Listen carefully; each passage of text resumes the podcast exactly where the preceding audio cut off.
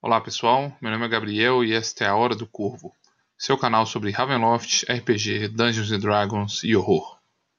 Hoje vamos examinar os segredos da Falcóvnia, revelando os horrores e perigos que se escondem nessa terra brutal e violenta. Antes de começarmos, gostaria de lembrar a todos que este vídeo será focado na Falcóvnia do cenário clássico de Ravenloft, e irá considerar os eventos e personagens que existiam no domínio antes do reboot realizado pelo Van Richten Guide to Ravenloft.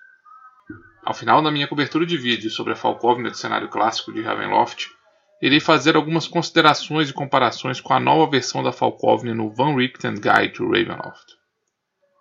Infelizmente, o Lorde Sombrio Vlad Drakov da Falkovnia clássica não foi incluído no novo livro Van Richten Guide to Ravenloft. E em seu lugar, foi inserida uma nova versão do personagem, a Lorde Sombria Vladeska Drakov. Se você está interessado em estatísticas e atualizações do lote sombrio para a quinta edição de Dungeons Dragons, eu recomendo que vocês deem uma olhada na versão de Vlad Drakov criada pela Mist Factor Press, na DM's Guild. A Mist Factor Press está com um projeto para atualizar todos os lotes sombrios e domínios para a quinta edição de Dungeons Dragons e criar um livro completo dos Dark Lords. Eles também estão disponibilizando livros específicos de cada lote sombrio e domínio, lançando um novo lote sombrio a cada segunda-feira e o livro sobre Vlad Drakov e sobre a Falkovnia já está disponível na DM's Guild. Por fim, antes de começarmos, gostaria de avisar previamente que a Falkovnia é um reino brutal de horrores humanos, onde a própria natureza maligna e cruel da humanidade é exposta sob a luz da fantasia sombria e horror gótico de Ravenloft. Preparados? Capturados, aprisionados, escravizados e marcados com ferro quente, somos postos para trabalhar nos reparos de uma ponte em uma floresta isolada da Falcóvnia. Apenas um dia se passa nesta atividade penosa, quando, do meio das matas, flechas singram o ar, acertando os soldados que nos vigiavam. Os guardas falcovnianos são derrotados pelo ataque de um grupo de rebeldes, os Homens Livres da Falcóvnia. Libertados de nossos grilhões, estes rebeldes nos levam com eles até um de seus refúgios secretos e começamos a debater com os líderes sobre os segredos da Falcóvnia.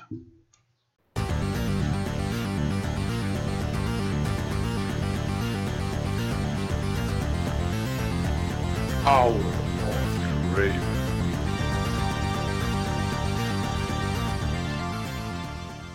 A Falcóvnia abriga muitos segredos macabros. Alguns destes segredos são horrores sobrenaturais e místicos, vindo de planos exteriores ou do cosmo insondável, mas a maior parte dos horrores da existência falcovniana deriva da própria crueldade e intolerância humana. A tirania do governo de Drakov se reflete no domínio imposto pelos seus militares, no passado sangrento deste domínio e no seu regime opressor.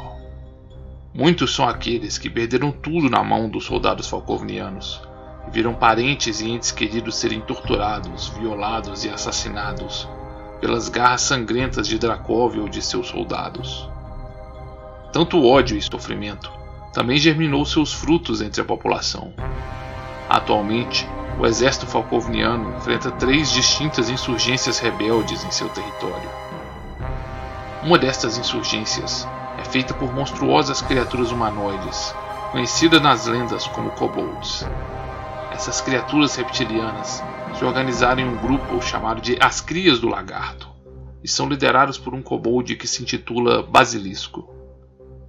Estes monstros se escondem nos túneis das colinas em ruínas e aterrorizam as áreas rurais da Falcóvnia, fazendo ataques surpresas, espalhando armadilhas e realizando saques de suprimentos.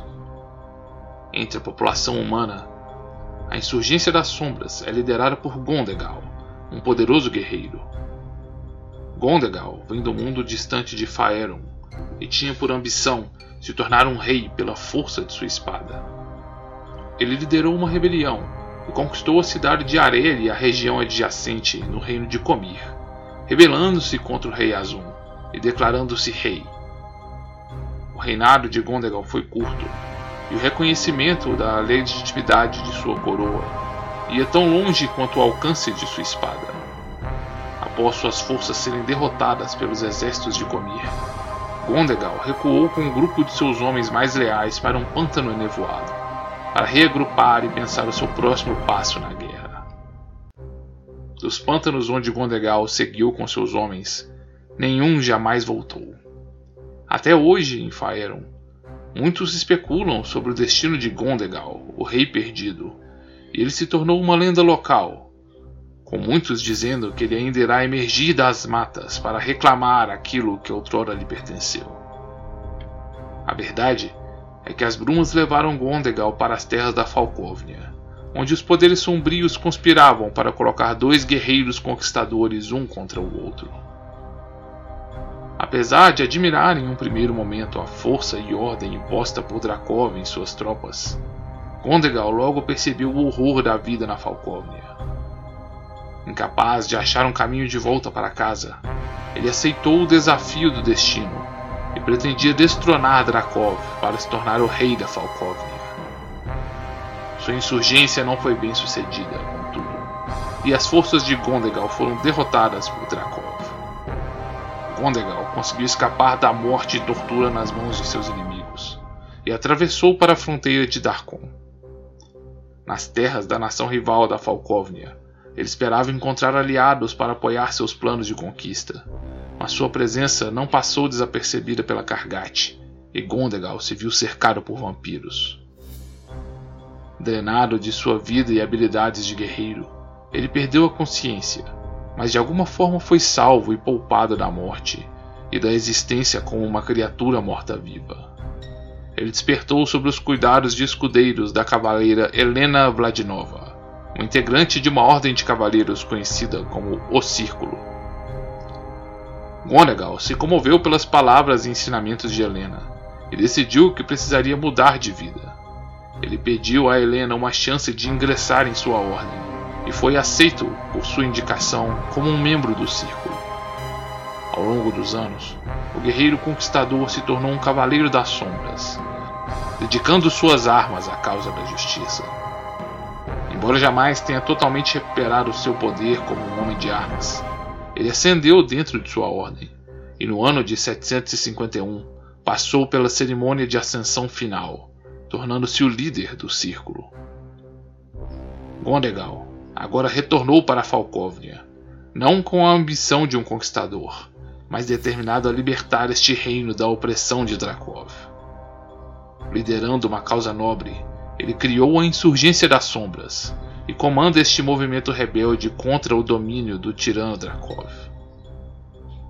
Enquanto a Insurgência das Sombras é liderada por um cavaleiro com propósito nobre, o outro grupo de rebeldes na Falcóvnia é movido pela dor e ódio contra as forças falcovnianas. Formado por habitantes da Falcóvnia que se cansaram dos abusos dos militares, os homens livres da Falcóvnia atuam com táticas de guerrilha para minar o poder do exército, libertar escravos e obter sua vingança contra Drakov. Seus líderes são um retrato daqueles que tudo perderam para as forças de Drakov. Gregor Kartovik é o fundador desta rebelião. Outrora um camponês, ele começou a regimentar esta rebelião após ver sua mulher e filhas assassinadas e brutalizadas pelos soldados falcovnianos, após se recusarem a entregar uma cabra ao exército. Ele escapou da morte e, sem mais nada a perder, passou a inspirar e a regimentar outras vítimas para se unir à sua causa. Outra figura proeminente entre os líderes deste movimento é Ivan Rabinsky, o brilhante estrategista que coordena os ataques do grupo. Ele jamais fala sobre o seu passado ou família, mas é obcecado em destruir as forças de Drakov, não importando o custo ou os sacrifícios necessários. Sua obsessão e temperamento raivoso poderiam facilmente ser um risco se não fossem balanceados por suas brilhantes, ousadas e cruéis táticas militares. A última figura de importância entre os homens livres da Falkovnia é Elisa, uma sacerdotisa de Hala. Ela pertencia a um dos hospícios da fé, conhecido como as Irmãs da Misericórdia. E justamente por ofertar apoio e socorro de forma indistinta a todos que procuravam este hospício, ele foi massacrado pelas forças falcovianas no ano de 750. Lisa sobreviveu ao massacre ingressou nos Homens Livres da Falcóvnia, e hoje atua como uma de suas líderes, oferecendo sua magia divina e conselhos ao movimento rebelde. Muitos atestam que, não fosse a compaixão e sabedoria de Lisa, o movimento teria se perdido no próprio desejo de vingança e traumas que seus membros carregam. O massacre das Irmãs da Misericórdia e de outros hospícios de Hala tem ocorrido com frequência na Falcóvnia. A fé de Hala conseguiu se difundir, especialmente nos recantos rurais deste reino, e os militares enxergam atos de traição quando os hospícios curandeiros de seus praticantes prestam auxílios a qualquer um considerado como inimigo do Estado. As Irmãs da Misericórdia foram massacradas em 750, mas as forças de Dracov encontraram resistência sobrenatural para tentar derrotar outro dos principais centros desta fé. O Hospício das Cabeças Abaixadas, situado na sinistra floresta Vigília de Mortia, mantém a guarda de uma relíquia de sua fé, o crânio da Sétima, que supostamente pertenceu a uma das sete bruxas originais que aprenderam diretamente de Hala. Quando as forças dos militares falcovnianos tentaram invadir e massacrar este hospício, rumores dizem que este crânio se animou e flutuou nos ares, e invocou poderosas pragas sobrenaturais contra os exércitos de Drakov. Desde então, Drakov deixou este hospício em paz, ainda que mantenha constante vigília sobre os sacerdotes de Hala que o habitam. Outro centro da fé de Hala que encontrou um fim horrendo foi o Monastério das Irmãs da Graça. Esse monastério obrigava inúmeras sacerdotisas de Hala, mas todas foram brutalmente assassinadas por Marla após receberem uma visita do profano Cavalheiro Gentil. Marla recebeu o viajante misterioso no monastério, quando ele chegou em uma noite tempestuosa, e forneceu a ele um alojamento seguro para se abrigar da tempestade. Ao olhar fixamente nos seus olhos, ela foi possuída pelo poder sobrenatural desta entidade, e eles passaram diversas noites juntos no monastério. Marla estava totalmente dominada pelo Cavaleiro Gentil e começou a fazer planos de fugir com este enigmático viajante.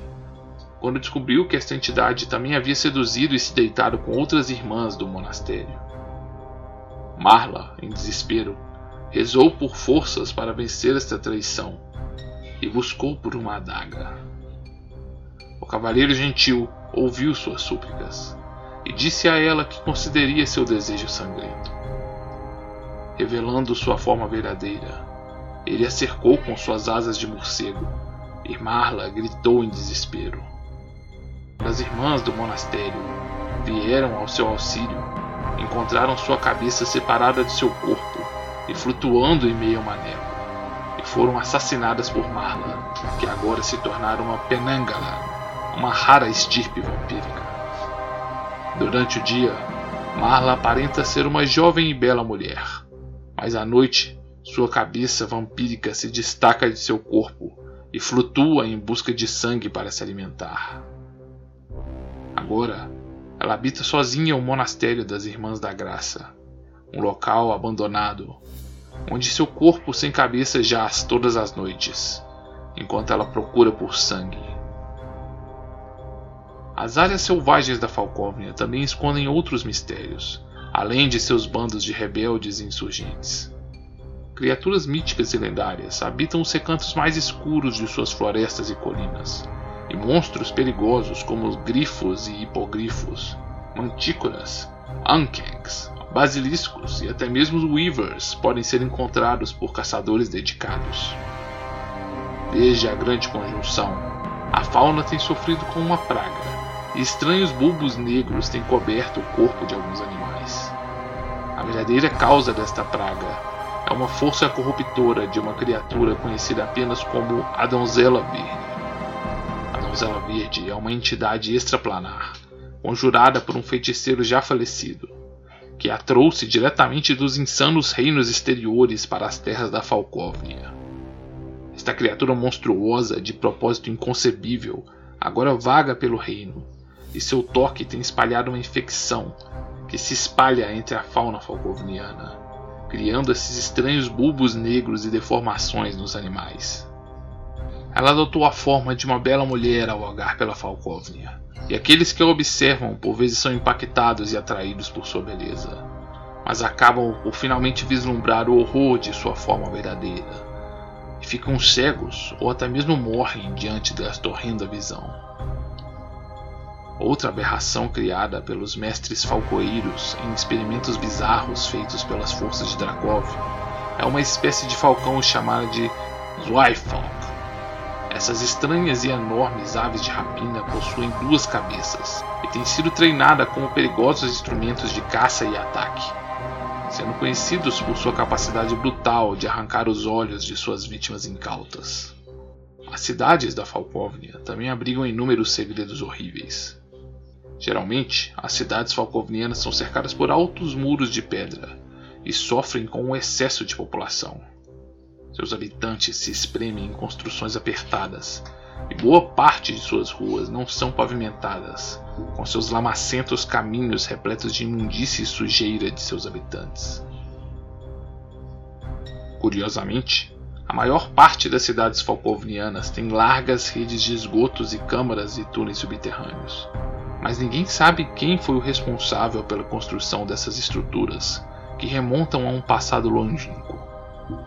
A existência destes largos túneis é responsável pelas lendas urbanas das Cidades das Sombras.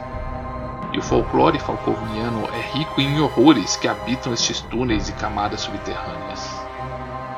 A cidade de Silbervas é conhecida como a Joia da Falkovnia e é renomada por sua beleza eis que fica às margens do grande lago Krigvogel.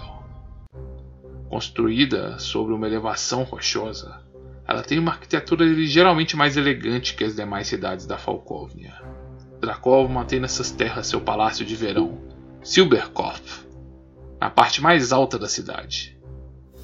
Este palácio é conhecido por manter luxuosos salões, onde inúmeros membros da família Drakov habitam a corte.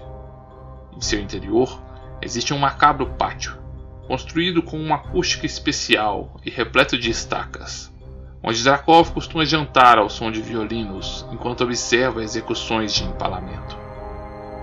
Os moradores de Silbervas alegam que as cavernas e florestas que cercam a cidade abrigam muitos morcegos, que podem ser vistos voando em revoadas pelos ares noturnos. Alguns atestam que existem monstruosidades licantropas que voam em seu meio. Horrores também se escondem no lago sem fundo Krigvogel. No ano de 741, uma criatura chamada de Verme Cinzento se ergueu do lago, destruindo inúmeras embarcações. A gigantesca e monstruosa enguia não se contentou em atacar nas águas e começou a destruir a região portuária, até que foi rechaçada pelos militares para regressar ao fundo do lago. Desde então, os moradores da cidade e navegantes olham para estas águas azuis com medo em seus corações.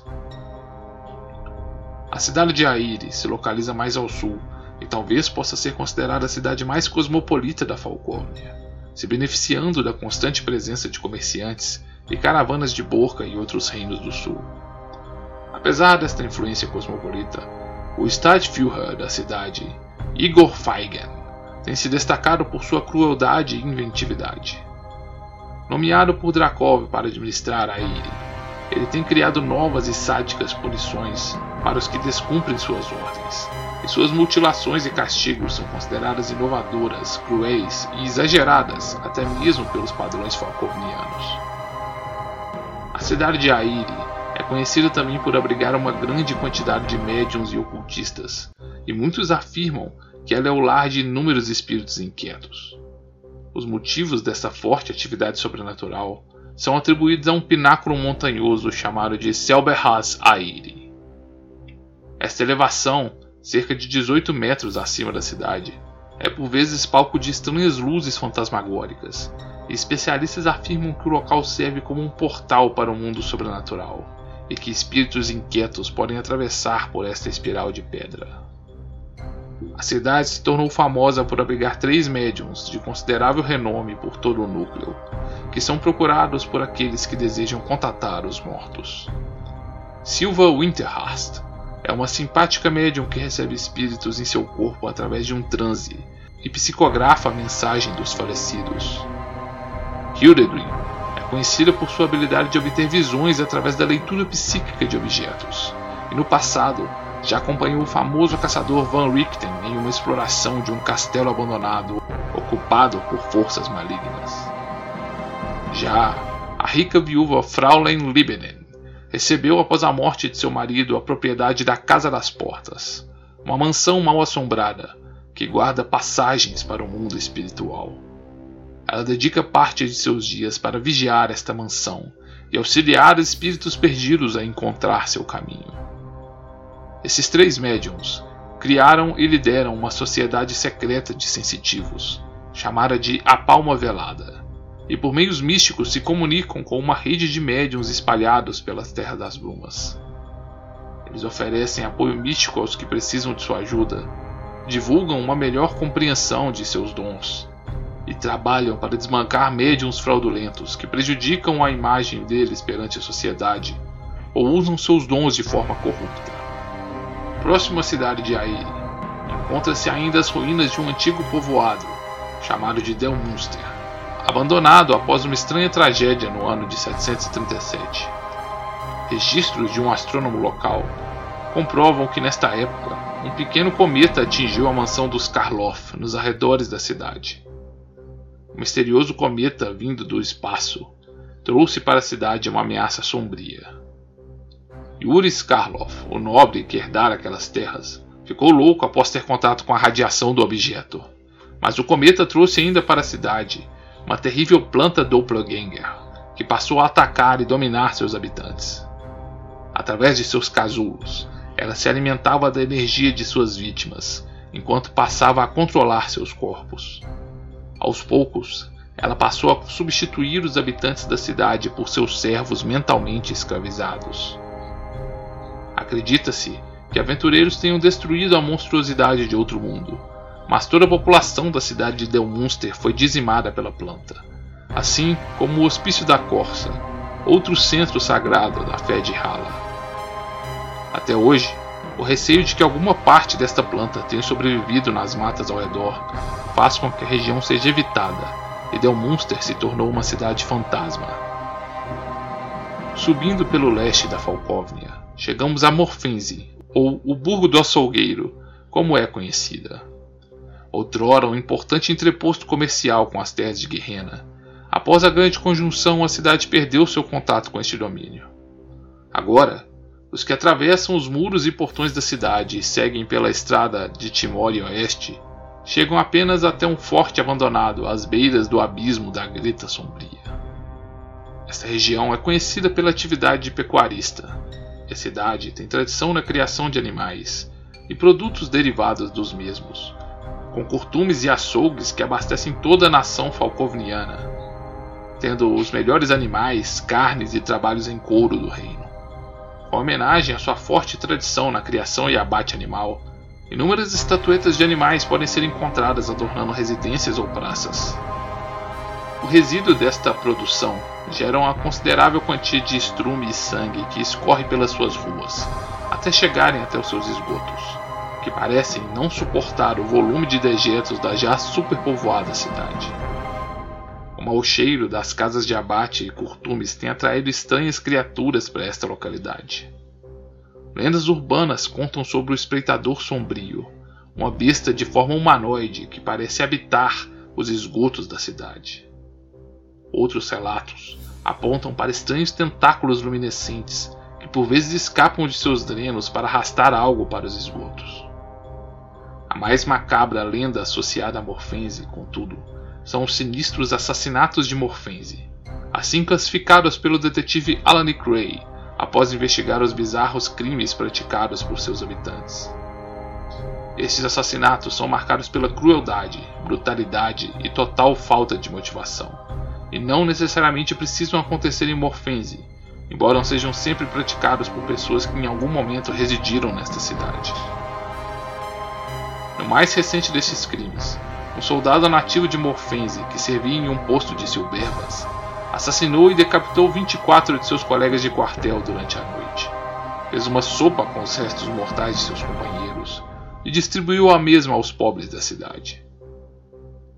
A verdade sobre esses assassinatos é que Morfense abriga uma sociedade de assassinos conhecida como Lustmord. Este grupo de assassinos se uniram atraídos pela luxúria da morte e são dedicados a explorar os prazeres e a emoção de cometer um assassinato. Este bando é secretamente um culto demoníaco e são influenciados por Siefautied Stjattertod, cujo nome se traduz como a mais profunda escuridão da morte. Uma entidade maligna, tenebrosa e incorpórea, que aparece apenas como uma massa de escuridão com dois olhos vermelhos flutuantes.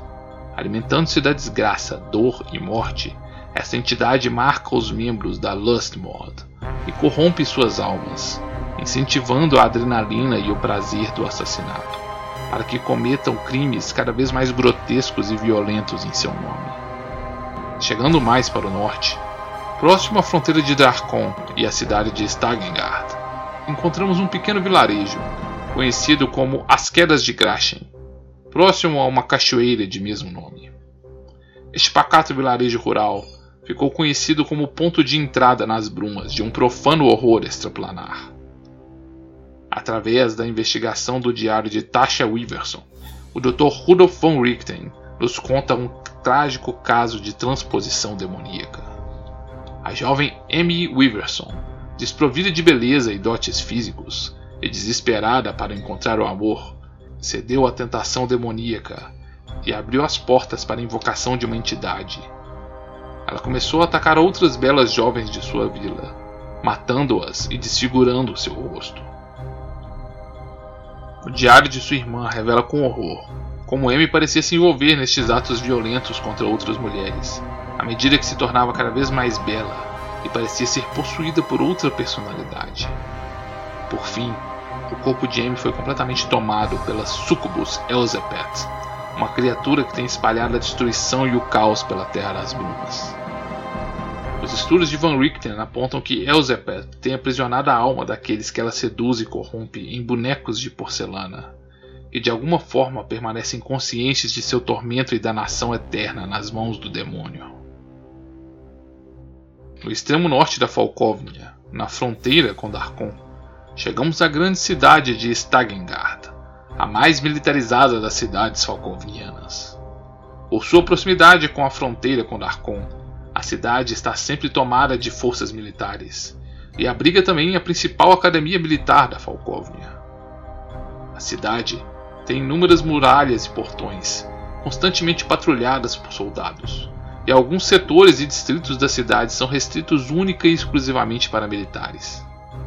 Apesar dessa constante vigília de seus soldados, alguns mistérios ainda podem ser encontrados no interior de suas muralhas. Uma das construções mais intrigantes de Stagengard é a Torre da Trombeta. Há anos esta torre encontra-se fechada e ninguém abre suas portas de bronze. Mas a cada hora é possível ouvir o ressoar da trombeta que existe em seu topo, marcando a passagem do tempo. Em um de seus distritos encontra-se também um armazém que esconde outro mistério, um estranho maquinário chamado apenas de A Engrenagem. Este complexo e intricado mecanismo está em atividade, como um relógio de propósito desconhecido. Alguns afirmam que ele é a construção de um excêntrico inventor. Outros teorizam que se trata de uma prisão para uma criatura demoníaca. Ou que trata-se de um relógio que marque o tempo da chegada de um grande cataclisma. E outros que se trata de um golem mecânico dormente. A cidade é o lar de inúmeros veteranos de guerra das campanhas do Homem Morto. Há algum tempo, alguns veteranos têm sido encontrados mortos de forma misteriosa, com o sangue de suas veias grosso e enegrecido. As autoridades recusam reconhecer tais mortes como assassinatos, e rumores sinistros afirmam que os soldados trouxeram uma entidade ou maldição consigo quando regressaram de Darkon. Entre sussurros, muitos veteranos alegam ter visões de uma entidade macabra que os persegue chamada de O Homem Tremulante. Uma assombração que era recorrente na cidade era o mendigo Jimmy Upton. Ele pode ser visto pelos cantos e guetos, mas aqueles que lhe arremessam uma moeda ou o tocam percebem que o jovem é incorpóreo. Muitos fogem de sua presença, temendo que ele seja uma assombração. Mas a verdade é que Jimmy não é uma aparição, mas um homem vivo que cometeu o erro de furtar um amuleto amaldiçoado chamado de Atolice de Reston que o permite viver para sempre, mas o torna imaterial. Stagengar é também o local de repouso final de inúmeros militares. Muitos deles são enterrados em cemitérios com lápides idênticas, criando um labiríntico, macabro e vasto cemitério. A família nobre dos Uberhosts tem sua propriedade ao redor da cidade e gentilmente cede parte de suas terras para abrigar os inúmeros cemitérios dos militares. Esta gentileza, contudo, é acompanhada de muitos rumores de que a família seja em realidade composta de necromantes, ou até mesmo de carniçais, que se aproveitam deste incansável número de cadáveres. Por fim, chegamos à capital da Falcóvnia, a grande cidade de Lekar. A grandiosa capital do reino fica à beira do rio Vukar, mas a passagem de barcos pode ser controlada pelo imponente castelo Drakipetri, cuja ponte levadiça atravessa a extensão navegável do rio. A cidade se organiza em múltiplos distritos ao redor de sua praça central, onde estão expostos de forma permanente cadafalsos para forcas, decapitações e outros métodos de execução. E por toda a cidade é possível ver corpos empalados, que servem de exemplo para a população. Rumores sinistros de ataques vampíricos têm alarmado a população de Lekar, e os soldados têm atuado de forma drástica para tentar combater a presença dessas criaturas mortas-vivas. Estes monstros, contudo, tem conseguido evadir a caçada dos soldados falcovnianos. A busca dos soldados são infrutíferas, pois eles procuram pelos predadores errados. Não são vampiros, criaturas mortas-vivas bebedoras de sangue que caçam nas noites de Lekar, mas vampiros, humanoides mortais, idênticos a humanos em todos os aspectos, mas que se tornaram predadores de sua própria raça e se alimentam do sangue de seus companheiros. Os vampiros não são mortos-vivos e não têm as mesmas fraquezas dessas criaturas, podendo facilmente transitar durante o dia e se esconder à plena vista em meio à população. O líder deste bando é Vladimir Ludwig, que domina os guetos e favelas de Lekar. Vladimir vem de um mundo distante, onde os vampiros outrora já dominaram a humanidade como escravos, mas foi obrigado a fugir após uma insurreição atravessando um portal. Ele emergiu na cidade de Lekar, e logo ele e outros vampiros se uniram em uma cabala secreta. Sempre vestido com roupas elegantes, o atraente Vladimir comanda uma rede de vampiros, que tem caminhos secretos pelos subterrâneos. Sob sua liderança, a população de vampiros de Lekar tem crescido. E para evitar a atenção do grande número de corpos sem sangue que seu grupo deixaria para trás, ele criou as casas de alimentação, esconderijos subterrâneos onde pessoas são sequestradas e mantidas como escravos, para serem usadas como alimento para saciar as perversões de seus captores, que se tornam cada vez mais degenerados e depravados.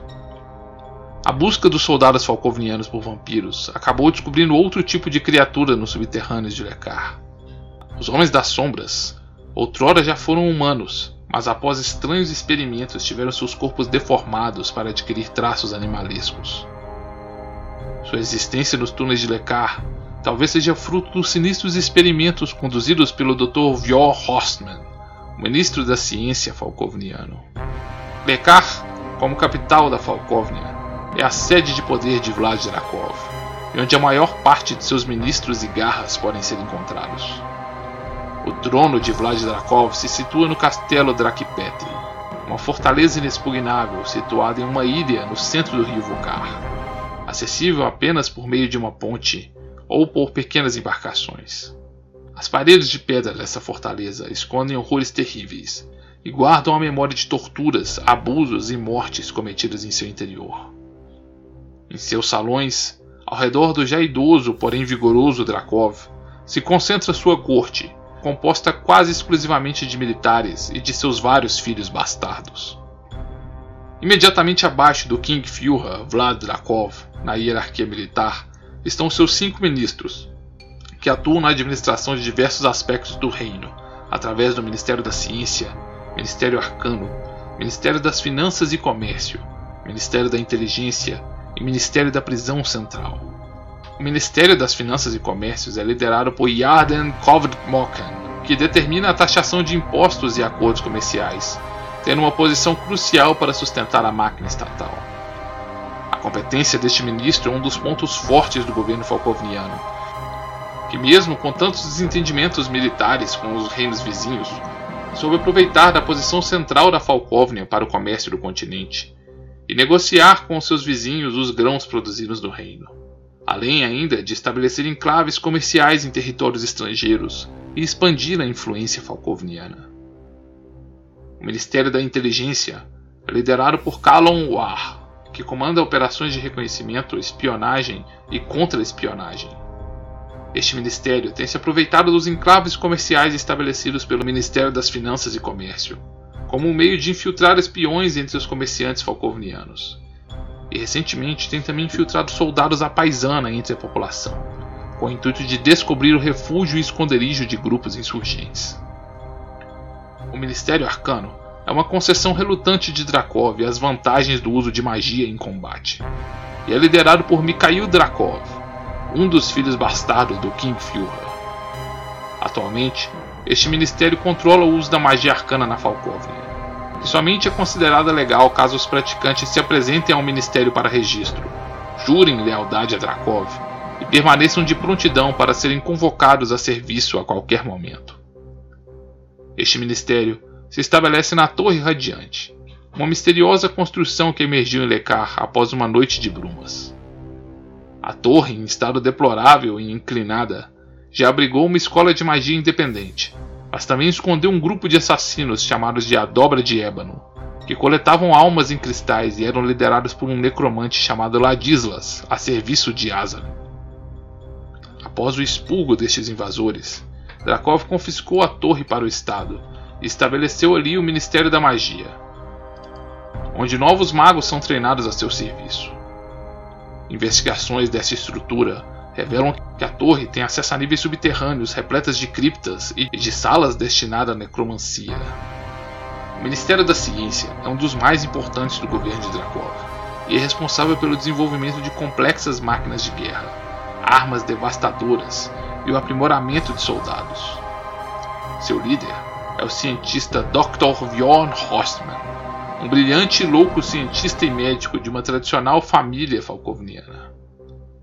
Brilhantismo de Vior Horstman só é superado pela sua falta de ética, e desde que os militares capturaram uma pequena garota infectada com licantropia, ele fez inúmeros experimentos e torturas sobre sua cobaia, buscando um meio de replicar os efeitos de sua transformação. Suas pesquisas resultaram no desenvolvimento do soro primal, uma substância que, uma vez ingerida ou injetada em um indivíduo, irá imediatamente submeter seu corpo a uma dolorosa transformação em uma besta licantropa enfurecida, uma verdadeira máquina de matar. Estes efeitos duram por uma hora, até que o indivíduo retorna à sua forma normal. O médico já conseguiu replicar diferentes fenótipos de licantropia, e agora estuda um meio de criar bestas não mamíferas, como homens tubarão ou homens crocodilo a prisão central encaminha inúmeras cobaias para seus experimentos, e os resultados de experimentos falhos são descartados no esgoto da cidade para morrer. Alguns sobreviventes são aberrações, criaturas deformadas com transformações parciais, que continuam a assombrar os esgotos de Lecar, se reunindo aos Homens das Sombras. Talvez o mais poderoso e temido de todos estes ministros seja Vigo Drakov, o responsável pelo Ministério da Prisão Central, que impõe a obediência civil interna na Falcóvnia e administra o destino dos incontáveis escravos e prisioneiros que são destinados para seus calabouços. O Ministério da Prisão Central se situa ao sul de Lecar, em um prédio de uma prisão que ocupa três grandes pavimentos, destinados a abrigar os prisioneiros aguardando punições, escravos e gladiadores. Os gladiadores recebem um tratamento minimamente adequado, mas os demais são amontoados em celas úmidas e escuras, e muitas vezes submetidos ao frio e à fome em seus calabouços. Salas de tortura abundam neste prédio, é cercado de estacas com prisioneiros empalados. Drakov acredita que Vigo é um de seus herdeiros, filho seu com uma prisioneira de herança Vistani, e é o seu favorito entre os filhos bastardos. A verdade, contudo, é ainda mais sombria. A mãe de Vigo pode ser Isabelle Aderi, que permaneceu por longo tempo como uma escrava de Vlad Drakov, e que fugiu da prisão carregando a filha de Drakov em seu ventre, a perigosa Gabriele Adere, a Lorde Sombria de Nvidia. Vigo seria o irmão mais velho de Gabriele, e nasceu nas celas da prisão durante o cativeiro de sua mãe. Mas o verdadeiro pai de Vigo não é Drakov, e sim a figura de um cavaleiro sem rosto, que misteriosamente invadiu a cela de Isabelle, possivelmente o temido e infame Cavaleiro Gentil.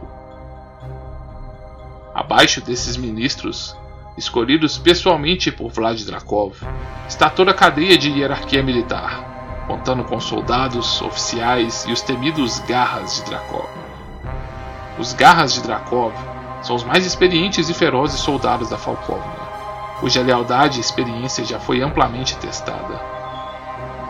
Estes soldados recebem armaduras completas estilizadas, que invocam terror em seus inimigos, com elmos que se assemelham a bicos de aves de rapina.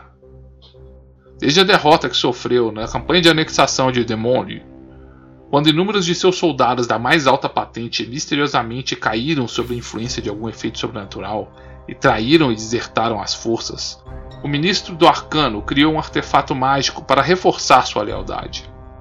Ao serem promovidos ao posto de garra, estes soldados passam por uma cerimônia de promoção, onde bebem um estranho líquido negro de uma taça, cuja fórmula é conhecida apenas por Vlad Drakov. Eles então recebem suas armaduras e elmos ornamentados, bem como um par de braceletes, que uma vez fechados em seus punhos não podem mais ser retirados. Esses artefatos imbuem os garras de maior confiança e os tornam mais sagazes para sentir a motivação de seus inimigos mas também os enfeitiçam para os tornar leais a Drakov, tornando o mero pensamento de traição doloroso para estes soldados. No interior de uma caverna, em uma floresta na Falkovnia, trocamos com os rebeldes que compõem os homens livres da Falkovnia segredos sobre esta nação cruel. Contudo, esta troca de segredos sobre nossos inimigos é interrompida por um ataque brutal por parte de um grande número de soldados, liderados por garras de Drakov. Um dos escravos que fora libertado conosco era em realidade um espião de Drakov, e o refúgio dos homens livres da Falkovnia foi descoberto. Tentamos fugir e lutar como podemos, mas logo percebemos que estamos cercados e condenados. A morte rápida não nos espera, e após sermos brutalmente espancados e enjaulados, somos levados até a macabra e temida prisão central. Por um tempo, permanecemos em uma cela escura, mas logo somos arrastados para uma cela de tortura. Agonias indizíveis nos esperam nas mãos de Vigo Drakov, enquanto ele tenta extrair de nós os segredos dos rebeldes insurgentes. Em meio a dor e sofrimento, o ministro da prisão central nos trata como uma perturbadora intimidade e afirma que, se não partilharmos o que sabemos, teremos a honra de acompanhar o jantar do glorioso King Führer Vlad Drakov. Para nos atormentar e mexer com nosso psicológico, ele começa a relatar os grotescos feitos de seu pai, como uma tática de intimidação. Junte-se a nós, inscreva-se neste canal e ative notificações. E aguentem conosco estas provações enquanto ouvimos de Vigo Drakov a macabra história e segredo do cruel Vlad Drakov, o Lorde Sombrio da Falkovnia.